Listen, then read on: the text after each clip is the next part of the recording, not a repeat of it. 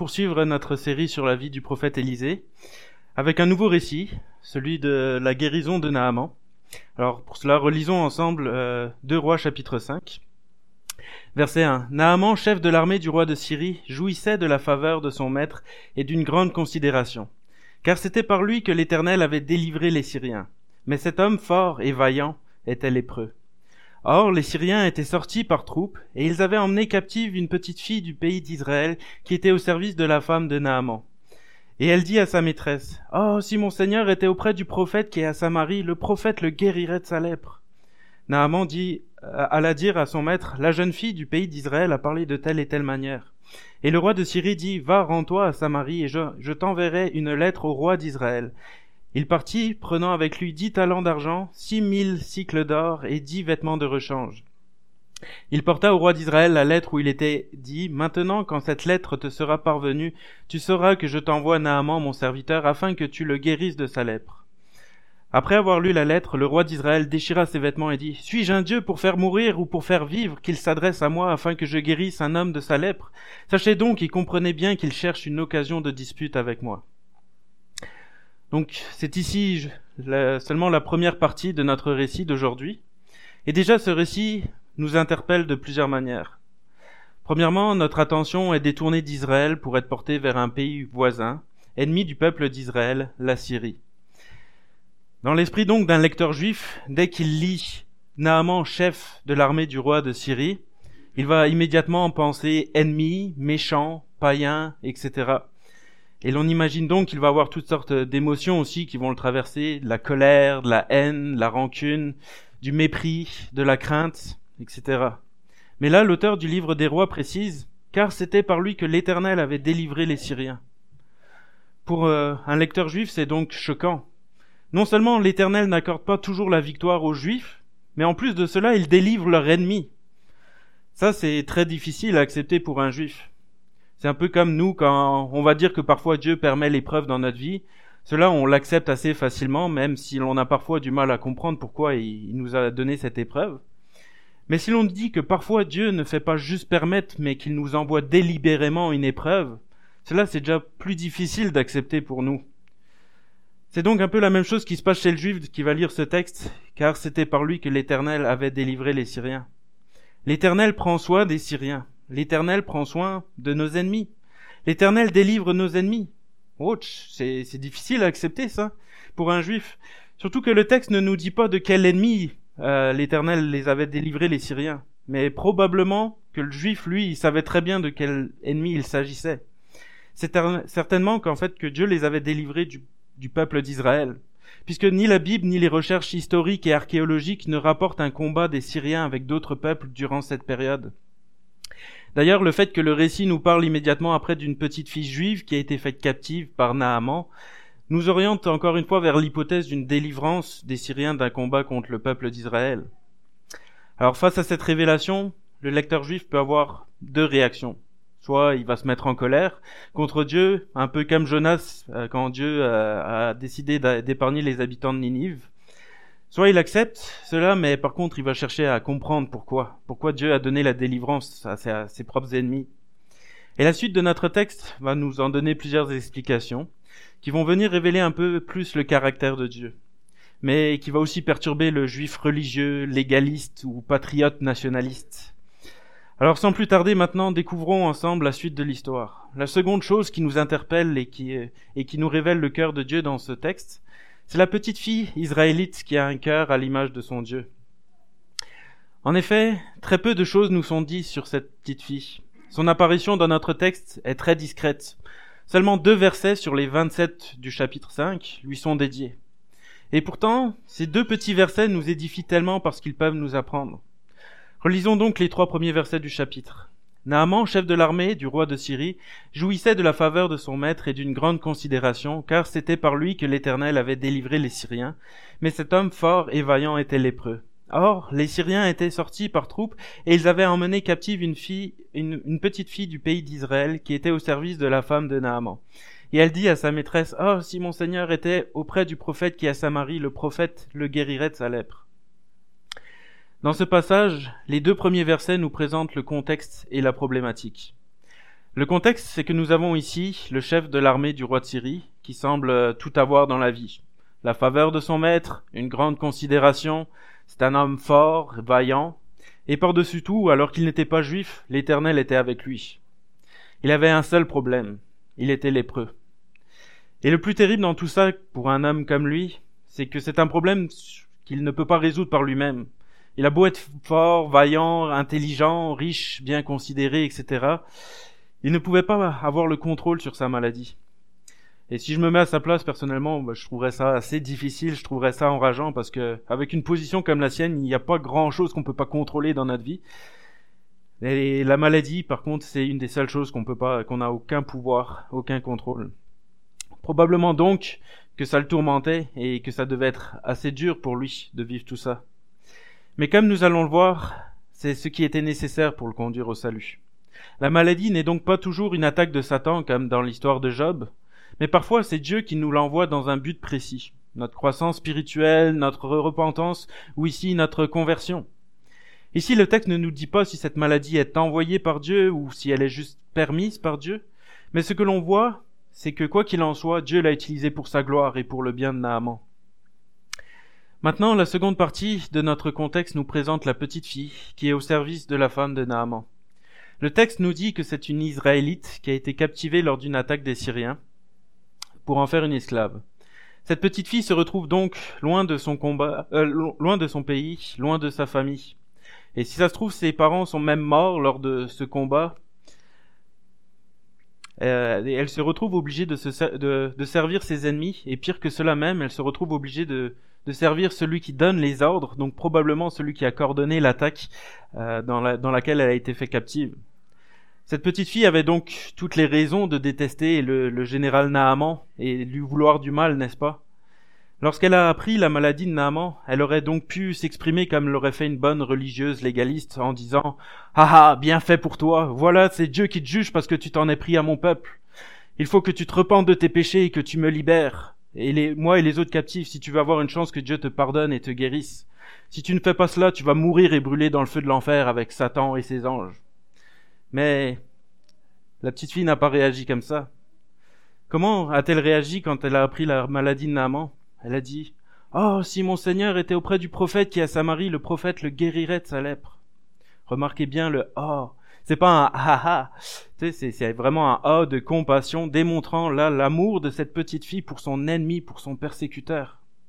N'est-ce pas là la, caractéristique d'un cœur transformé par Dieu qui nous dit en Matthieu 5 verset 43 à 45 Vous avez appris qu'il a été dit Tu aimeras ton prochain et tu haïras ton ennemi. Mais moi je vous dis aimez vos ennemis, bénissez ceux qui vous maudissent, faites du bien à ceux qui vous haïssent et priez pour ceux qui vous maltraitent et qui vous persécutent, afin que vous soyez fils de votre Père qui est dans les cieux, car il fait lever son soleil sur les méchants et sur les bons, et il fait pleuvoir sur les justes et sur les injustes. Vraiment, donc cette petite fille a vraiment compris qui était Dieu. Plusieurs, éléments nous le montrent dans ce passage. Premièrement, ben, elle exprime de l'amour et de la compassion envers son ennemi Naaman. Deuxièmement, elle a la foi que Dieu peut guérir Naaman. Troisièmement, elle a un témoignage crédible puisque Naaman la croit, donc elle était donc probablement exemplaire dans son comportement, dans son attitude. Puis quatrièmement, surtout, elle ne doute pas que Dieu veut guérir Naaman. Tout à l'heure, on a vu que Dieu peut guérir Naaman, mais là, elle, elle, doute pas que Dieu veut guérir Naaman. Regardez encore une fois sa réponse. Oh, si mon Seigneur était auprès du prophète qui est à Samarie, le prophète le guérirait de sa lèpre. Pour elle, il n'y a donc aucun doute. Le prophète le guérirait de sa lèpre. Même si Naaman n'est pas un Israélite, même si Naaman est un ennemi d'Israël, Dieu le guérirait de sa lèpre au travers de son prophète Élisée. Quelle maturité spirituelle. D'ailleurs, la petite fille était tellement convaincue qu'elle n'a pas eu de mal à convaincre le chef de l'armée Naaman. Naaman alla directement dire à son maître, la jeune fille du pays d'Israël a parlé de telle et telle manière.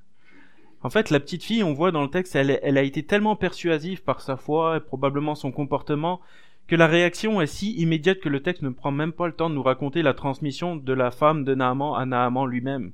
Non, en verset 4, on voit directement que Naaman est immédiatement au courant, puis qu'il est convaincu, au point qu'il va directement voir euh, le roi de Syrie pour lui en parler. Je sais pas si vous réalisez, mais cette petite fille devait vraiment être crédible pour pouvoir convaincre un chef d'armée et un roi. Imaginons que vous êtes le patron d'une grande entreprise et que vous avez un cancer. Et là, une petite fille d'un autre pays vient vous dire qu'elle connaît quelqu'un qui peut vous guérir miraculeusement. Est-ce que vous seriez pas sceptique sachant que ça vient d'une petite fille, pas forcément instruite, qui croit peut-être encore au Père Noël ou à la fée des dents? Si donc elle a réussi à convaincre trois personnages de haut rang, c'est que sa foi et son comportement devaient la rendre particulièrement crédible. Cette petite fille avait donc une grande foi et une grande maturité spirituelle. D'ailleurs, sa maturité spirituelle est encore plus mise en lumière lorsqu'on continue la lecture de notre texte. Verset 5. Et le roi de Syrie dit, Va, rends-toi à Samarie et j'enverrai une lettre au roi d'Israël. Il partit prenant avec lui dix talents d'argent, six mille cycles d'or et dix vêtements de rechange. Et il porta au roi d'Israël la lettre où il était écrit, Maintenant, quand cette lettre te sera parvenue, tu sauras que je t'envoie Naaman mon serviteur afin que tu le guérisses de sa lèpre. Après avoir lu la lettre, le roi d'Israël déchira ses vêtements et dit, Suis-je un Dieu pour faire mourir et pour faire vivre qu'il s'adresse à moi afin que je guérisse un homme de sa lèpre? Sachez donc et comprenez qu'il cherche une occasion de dispute avec moi. Donc d'un côté, nous avons une petite fille, remplie d'amour, de sérénité, de foi, de connaissance de Dieu. Puis d'un autre côté, on a le roi d'Israël, Yoram, manquant totalement de discernement, de calme et démontrant en fait sa, méconnaissance de Dieu. Alors qu'il l'avait déjà vu à l'œuvre en plus dans sa propre vie, il n'a toujours pas compris que Dieu existait ou qu'il était disponible pour être à son secours. L'on voit d'ailleurs bien dans ce texte la folie de ce roi sans spiritualité.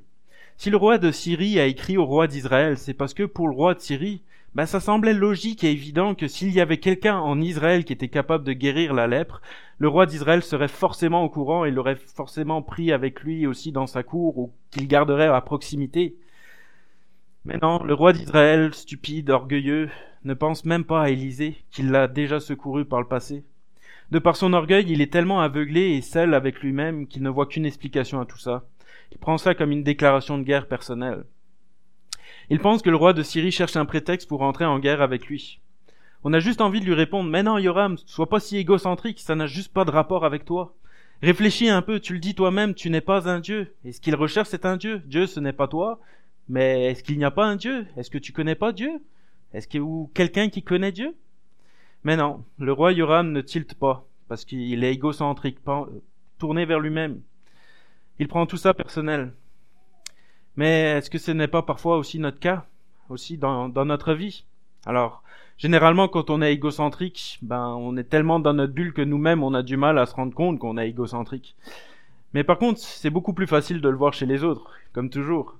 Chez les autres, généralement, ben, ça se voit par leur susceptibilité. Quelqu'un qui prend toujours les choses personnelles, c'est probablement qu'il est égocentrique.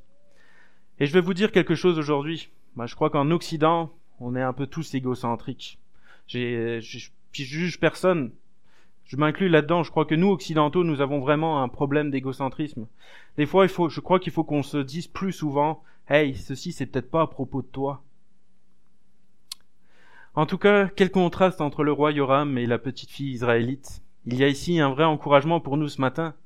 Cette petite fille, israélite, était une esclave. Elle n'était qu'une petite enfant probablement méprisé par la société en Syrie, et pourtant, regardez sa foi, regardez son assurance, regardez sa maturité spirituelle, regardez son discernement, son influence.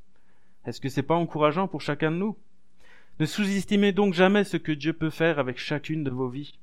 Dieu n'est pas limité par ce que nous sommes.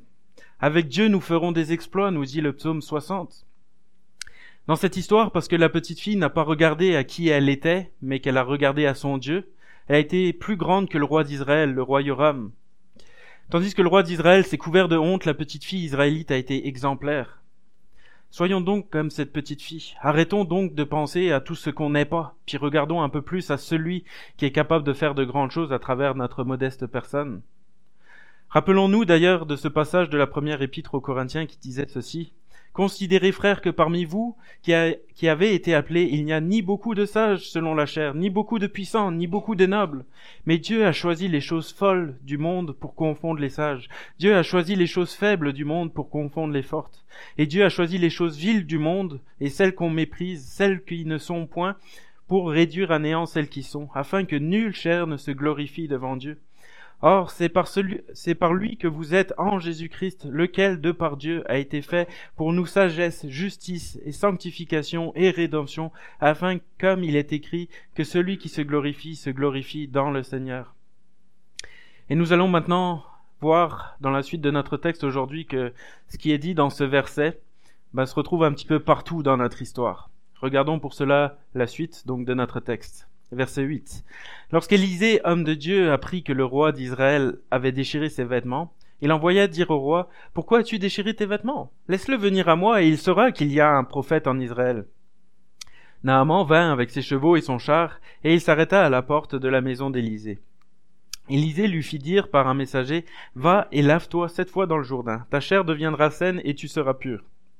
Naaman fut irrité, et il s'en alla disant, Voici, je me disais, il sortira vers moi, et il se présentera lui-même, il invoquera le nom de l'Éternel son Dieu, il agitera sa main sur la, place et guérira le lépreux. Les fleuves de Damas, l'Abana et le Parpar ne valent-ils pas mieux que toutes les eaux d'Israël? Ne pourrais-je pas m'y laver et y devenir pur? Et il s'en retourna, et il s'en retournait et partait avec fureur. Mais ses serviteurs s'approchèrent pour lui parler et lui dire, Mon père, si le prophète t'eût demandé quelque chose de difficile, ne l'aurais-tu pas fait? Combien plus dois-tu faire ce qu'il t'a dit? Lave-toi et tu seras pur. Il descendit alors et se plongea sept fois dans le Jourdain, selon la parole de l'homme de Dieu, et sa chair redevint comme la chair d'un jeune enfant, et il fut pur. Naaman retourna vers l'homme de Dieu avec toute sa suite. Lorsqu'il fut arrivé, il se présenta devant lui et dit, Voici, je reconnais qu'il n'y a point de Dieu sur toute la terre si ce n'est en Israël. Et maintenant, accepte, je te prie, un présent de la part de ton serviteur. Élisée répondit, L'Éternel dont je suis le serviteur est vivant, je n'accepterai pas. Naaman le pressa d'accepter et il refusa. Or, il est vrai que lorsqu'on étudie ce texte, on peut comprendre la première réaction de Naaman qui est irrité par Élisée.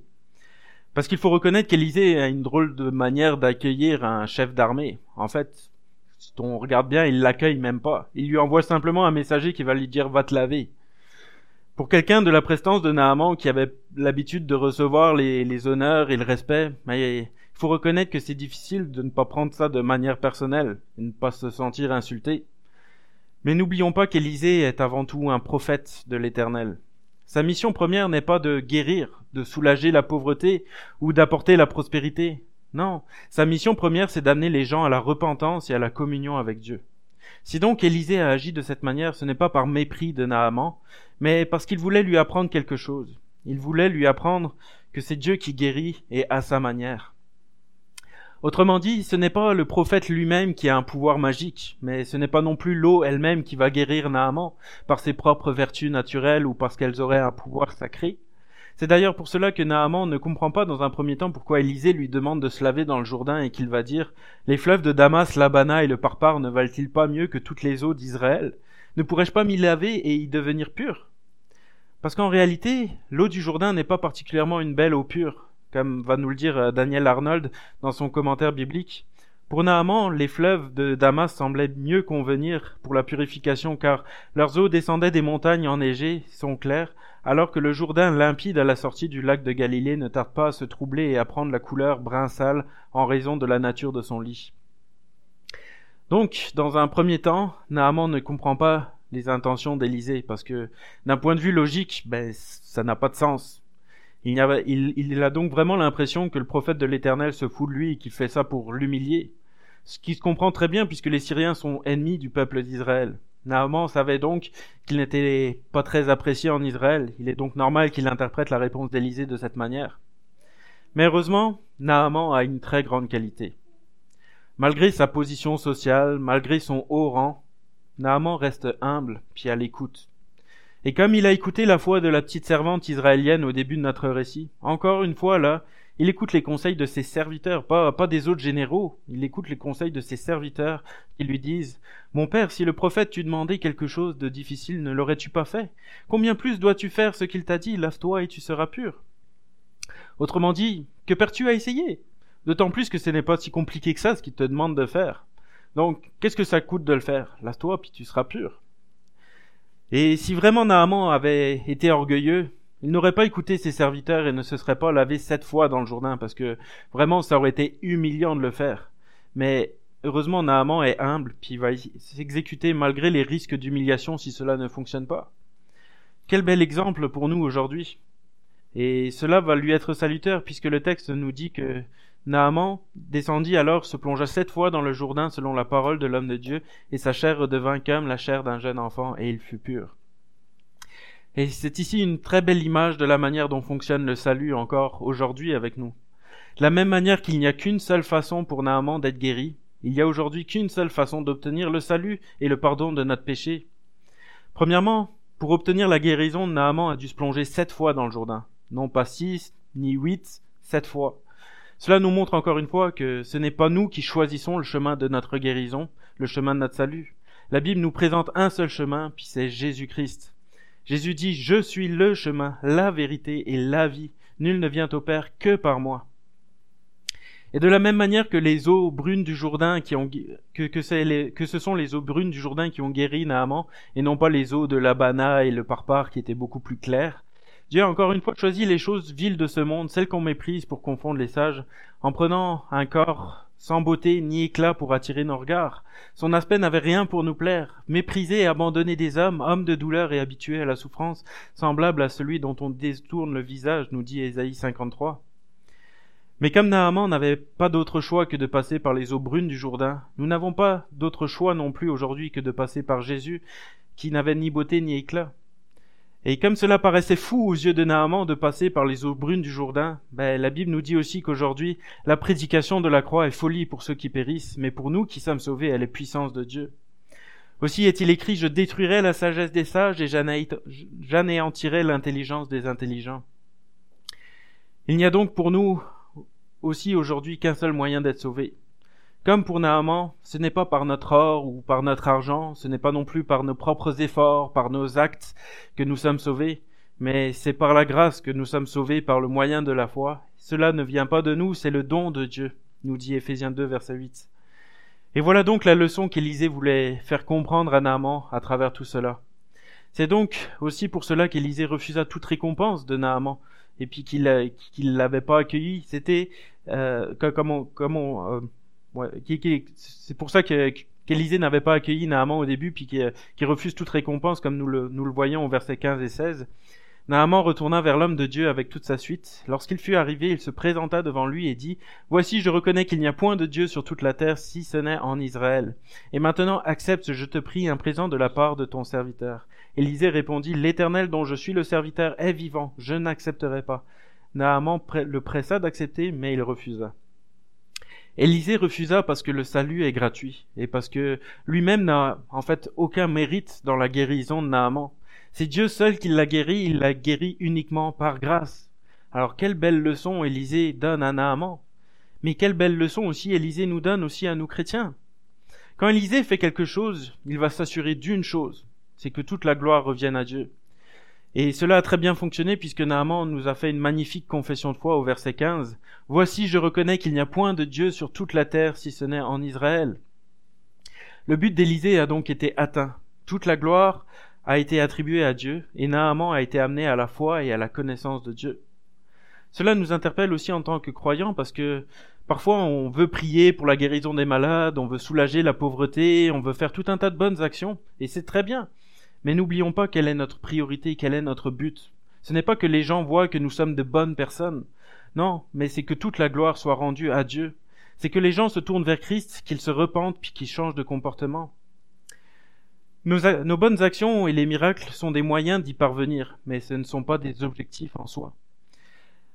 Ça ne sert à rien de nourrir les pauvres si on ne s'assure pas que la gloire revienne à Dieu, parce que ce qui compte, c'est que nos actions aient une portée éternelle. Parce que le temporel, ben, c'est temporel. C'est du provisoire. C'est éphémère. À long terme, ça, n'a aucune valeur. Ça ne sert à rien de nourrir une personne si on n'est pas pour en même temps essayer de, l'amener à la connaissance de Christ. Si, si on la nourrit, mais pour qu'elle finisse en enfer, ben, c'est pas, euh, c'est pas une solution. Alors, quand nous voulons témoigner, assurons-nous que les gens comprennent bien que le message de euh, qui, comprennent bien le message de l'évangile et que leur conclusion ne soit pas juste ah Luc c'est une bonne personne, je l'aime bien, il est sympa, généreux, souriant. Non, ce qu'on veut c'est qu'ils attribuent la gloire à Dieu, pas à nous ou pas pas à d'autres dieux, parce que ça s'est déjà vu dans l'histoire des chrétiens qui ont fait des actions, puis en fait, ben, c'était envers des musulmans, puis les musulmans ont rendu gloire à Allah. Je veux dire, c'est comme le but est, je jette pas la pierre sur euh, sur eux parce que des fois, on, est tous humains, puis mais euh, mais c'est ça. Je pense qu'il faut faire attention à, à ce qu'on fait. Notre but, c'est qu'ils se tournent vers Dieu. C'est pour euh, cela que les gestes, les bonnes actions, le bon comportement, c'est bien, puis c'est même essentiel si on veut être cohérent avec notre foi. Mais ce qui compte avant tout, c'est que l'évangile soit transmis. Et pour cela, et, pour arriver à cela, ben, la plupart du temps, je dis pas à chaque fois, Élisée n'a pas, ben, je vais terminer ma phrase. Et pour cela, la plupart du temps, ça nous demande d'ouvrir la bouche pour attribuer toute la gloire à Dieu. Alors, comme dit, c'est pas, c'est pas systématique. Élisée, il n'a pas parlé de Dieu. Mais parce que quelque part, euh, Naaman savait déjà, il avait déjà vu qu'il avait fait le lien et tout ça. Donc il faut pas non plus condamner ceux qui euh, ne parlent pas de Dieu systématiquement quand ils font une action. Mais euh, la plupart du temps, quand même, surtout dans notre société aujourd'hui où il y a moins de notions de Dieu, bah c'est bon d'ouvrir la bouche pour attribuer toute la gloire à Dieu. Mais dans notre histoire, si Élisée a bien compris cela et l'a mis en pratique, ce n'est malheureusement pas le cas de son serviteur Géasi. Regardons maintenant la suite de l'histoire. Verset 17. Alors Naaman dit, Puisque tu refuses, permets que l'on donne de la terre à ton serviteur une charge de deux mulets, car ton serviteur ne veut plus offrir à d'autres dieux ni holocauste ni sacrifice, il n'en offrira qu'à l'Éternel. Voici toutefois ce que je prie l'Éternel de pardonner à ton serviteur. Quand mon maître entre dans la maison de Rimon pour s'y prosterner et qu'il s'appuie sur ma main, je me prosterne aussi dans la maison de Rimon. Veuille l'Éternel pardonner à ton serviteur lorsque je me prosternerai dans la maison de Rimon. Élisée lui dit, Va en paix.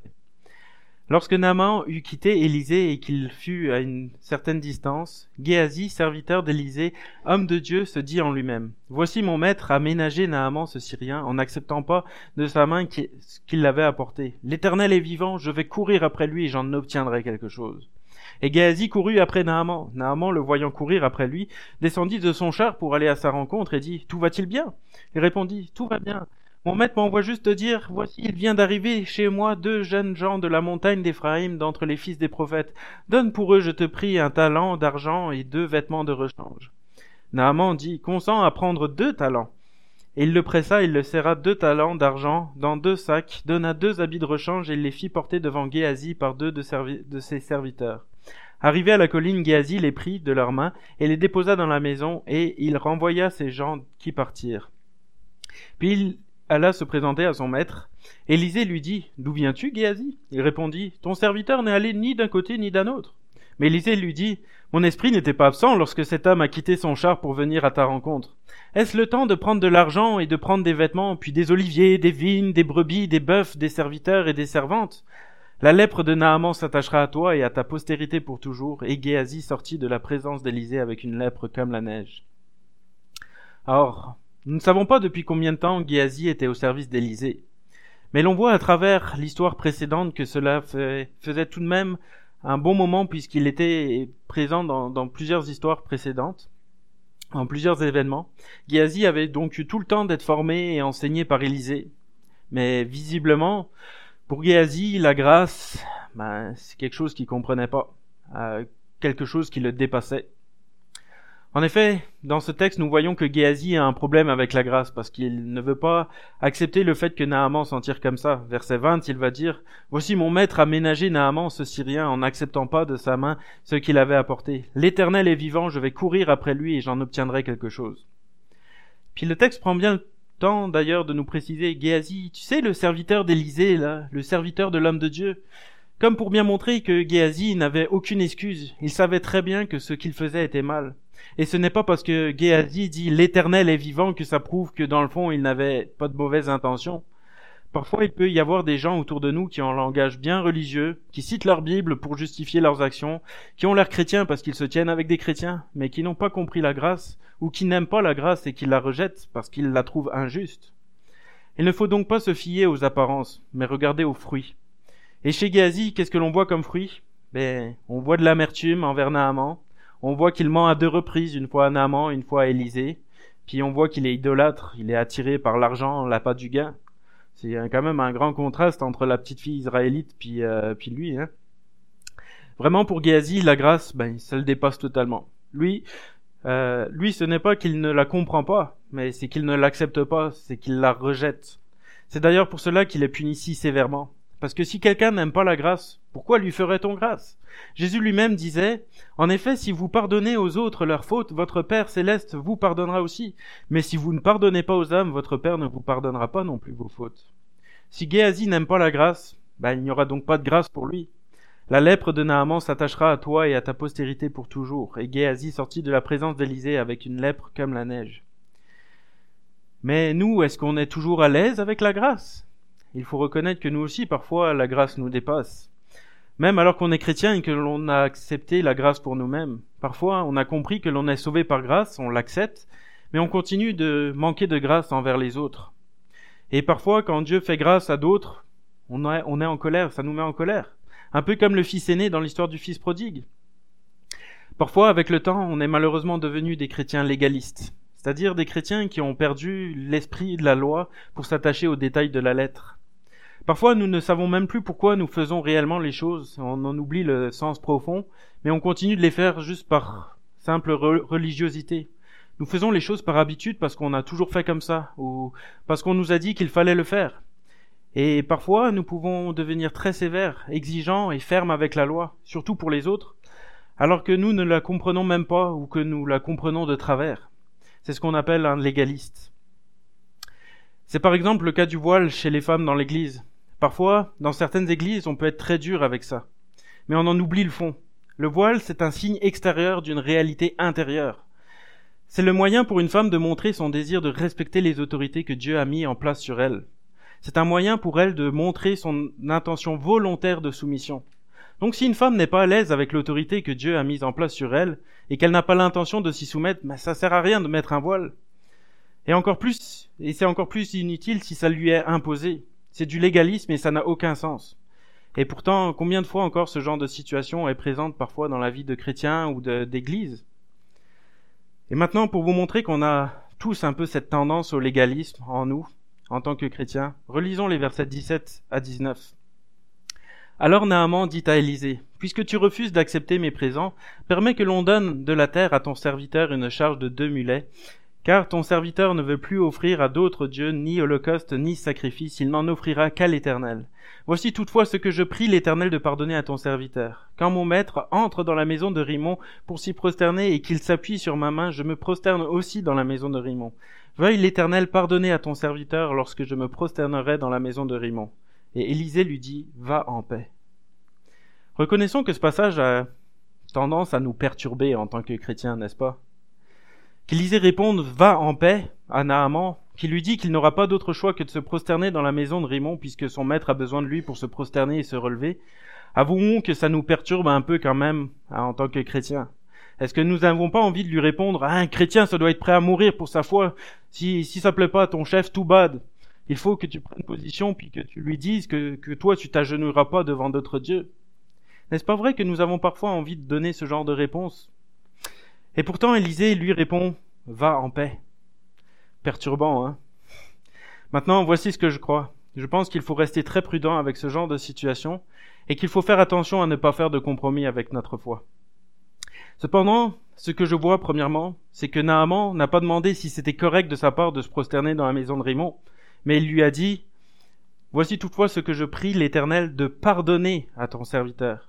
Quand mon maître entre dans la maison de Rimon pour s'y prosterner et qu'il s'appuie sur ma main, je me prosterne aussi dans la maison de Rimon. Veuille l'Éternel pardonner à ton serviteur lorsque je me prosternerai dans la maison de Rimon. Naaman était donc conscient que ce n'est pas l'idéal et que quelque part il est coupable de ne pas prendre position clairement devant le roi et même de l'aider à se prosterner devant d'autres dieux. Mais Naaman, lui, il accepte la grâce puis il aime la grâce. Et là, ce qu'il fait, ce n'est pas demander si, son attitude est correcte, mais il fait appel à la grâce. Il demande à l'Éternel de pardonner d'avance pour cela. Deuxièmement, si l'on revient au légalisme, je crois que la loi dit en Exode 20, verset 3 à 5, tu n'auras pas d'autre Dieu devant ma face, tu ne te feras point d'image taillée, ni de représentation quelconque des choses qui sont en haut dans les cieux, qui sont en bas sur la terre, et qui sont dans les eaux plus bas que la terre. Tu ne te prosterneras point devant elles, et tu ne les serviras point, car moi, l'Éternel, ton Dieu, je suis un Dieu jaloux. Mais je crois que ici, l'esprit de la loi, c'est le fait de ne pas avoir d'autre Dieu que Dieu lui-même, et que dans notre cœur, il ne faut pas qu'on se prosterne ou que nous adorions d'autres dieux. Mais Naaman disait bien au verset 17, Ton serviteur ne veut plus offrir à d'autres dieux ni holocauste ni sacrifice, il n'en offrira qu'à l'Éternel. Ou encore au verset 15, Voici je reconnais qu'il n'y a point de Dieu sur toute la terre si ce n'est en Israël. Donc Naaman ne se prosternait pas par adoration dans la maison de Rimon, mais pour aider son roi à se pencher et se prosterner. Il respectait donc l'esprit de la loi. Et enfin, troisièmement, je crois que parfois, nous, en tant que chrétiens d'un certain âge, on peut parfois manquer de patience envers les nouveaux chrétiens. Nous-mêmes, on n'est pas des chrétiens parfaits. Il y a parfois des péchés que l'on continue à faire consciemment, alors que nous savons très bien que ce sont des péchés. Mais nous continuons de les faire tout simplement parce que nous n'avons pas encore réussi à résoudre cela devant Dieu. On n'a pas réussi à trouver notre force et notre ressource en lui seul dans ce domaine de notre vie. Et malheureusement, parfois, on voudrait que des jeunes chrétiens dans la foi, qui viennent de se convertir, soient plus irréprochables que nous, et qu'immédiatement ils arrivent à prendre position pour Dieu dans tous les domaines de leur vie. Mais souvenons-nous que Dieu a été vraiment patient avec nous aussi, et qu'il est encore donc bien patient pour nous, pour beaucoup de choses encore. Alors, soyons patients aussi avec les nouveaux dans la foi. Laissons-les avancer un pas après l'autre, un pas à la fois. Laissons le Saint-Esprit les travailler plutôt que de les juger immédiatement puis de les condamner. Et peut-être si nous avons l'occasion, accompagnons-les pour les aider à progresser un pas à la fois avec patience mais persévérance. L'essentiel ici pour Élisée, c'est que Naaman ait compris qu'il n'y a qu'un seul Dieu, qu'il sauve uniquement par grâce et que lui-même a besoin de la grâce et qu'il l'accepte.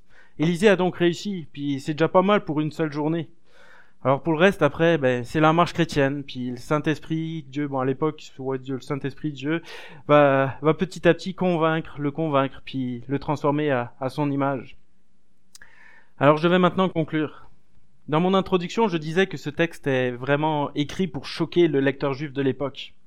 Et cela se voit encore parce que euh, Jésus, comme pour remuer le couteau dans la plaie des Juifs, va encore leur rappeler en Luc 4, versets 25 à 29, Voici la vérité, je vous le déclare. Il y avait beaucoup de veuves en Israël à l'époque d'Élie quand pendant trois ans et demi il n'y a pas eu de pluie et qu'une grande famine a sévi dans tout le pays. Or, Élie n'a été envoyé vers aucune d'entre elles. Et il y avait aussi beaucoup de lépreux en Israël au, temps du prophète Élisée. Et pourtant, aucun d'eux n'a été guéri. C'est Syrien, le Naaman, qui l'a été. D'ailleurs, cela se voit encore une fois, euh, d'ailleurs, cela a encore une fois tellement suscité la jalousie qu'il nous a dit, euh, le verset suivant, en entendant ces paroles, tous ceux qui étaient dans la synagogue se mirent en colère. Ils se levèrent, entraînèrent Jésus hors de la ville jusqu'au sommet de la montagne sur laquelle elle était bâtie, afin de le précipiter dans le vide. Mais il passa au milieu d'eux. Un mystère. Si les Juifs, donc, étaient irrités, c'était parce que comme Géasi, ils n'aimaient pas les autres nations qui sont des païens puis qui sont leurs ennemis. Et Jésus est en train de leur dire que déjà à l'époque, les Juifs ne voulaient pas de la grâce et rejetaient leurs prophètes. Déjà à l'époque, les seuls qui ont reçu la grâce, c'est les non-juifs. Et c'est clairement ce que l'on voit dans l'histoire de Naaman. Les juifs, c'est-à-dire Géasi et le roi Yoram, méprisaient la grâce et n'aimaient pas les actions du prophète Élisée. Par contre, Naaman, lui, le non-juif, lui a reçu et a accepté cette grâce. Alors, encore aujourd'hui, que l'on soit chrétien ou pas encore, la grâce est faite pour nous, euh, euh, la grâce est faite pour nous et à saisir jour après jour. Est-ce que nous acceptons cette grâce ou est-ce qu'on la rejette? La décision nous appartient à chacun de nous. Je vais terminer par la prière. Merci Seigneur, merci Seigneur pour ta grâce. C'est vrai que euh, c'est euh, parfois ben euh, nous nous-mêmes on manque de grâce alors que tu nous as tellement fait grâce. on te demande pardon pour cela. On te demande encore de, venir changer nos cœurs si durs et oui, Seigneur, viens, viens nous transformer, viens nous changer, que, nous ressemblions plus à cette petite fille d'un amour pur pour même ses ennemis, puis que nous sachions transmettre cette grâce, comme, comme Élisée a transmis cette grâce, que nous sachions la transmettre, la communiquer autour de nous. Et Seigneur, tu vois qu'on, comme on a tous cette tendance un petit peu parfois au légalisme, etc. Puis euh, c'est vrai qu'on veut pas te désobéir. Puis c'est ça, je pense, notre euh, notre grande crainte aussi derrière. C'est pas juste euh, qu'on n'aime pas la grâce, c'est qu'on a peur de te désobéir. On veut te plaire. Mais Seigneur, on te prie pour que tu puisses nous instruire encore, toucher notre cœur, de le sensibiliser, enlever la dureté de notre cœur, puis que vraiment on soit à ton écoute, que on se laisse transformer par toi jour après jour. Puis Seigneur, je te prie pour que si si quelqu'un ici n'a pas encore euh, accepter ta grâce dans sa vie. Je te prie pour que euh, tu puisses continuer à le travailler et que tu puisses toucher son cœur, puis qu'il puisse venir à ta connaissance, Seigneur. Par ta grâce, en ton nom. Amen.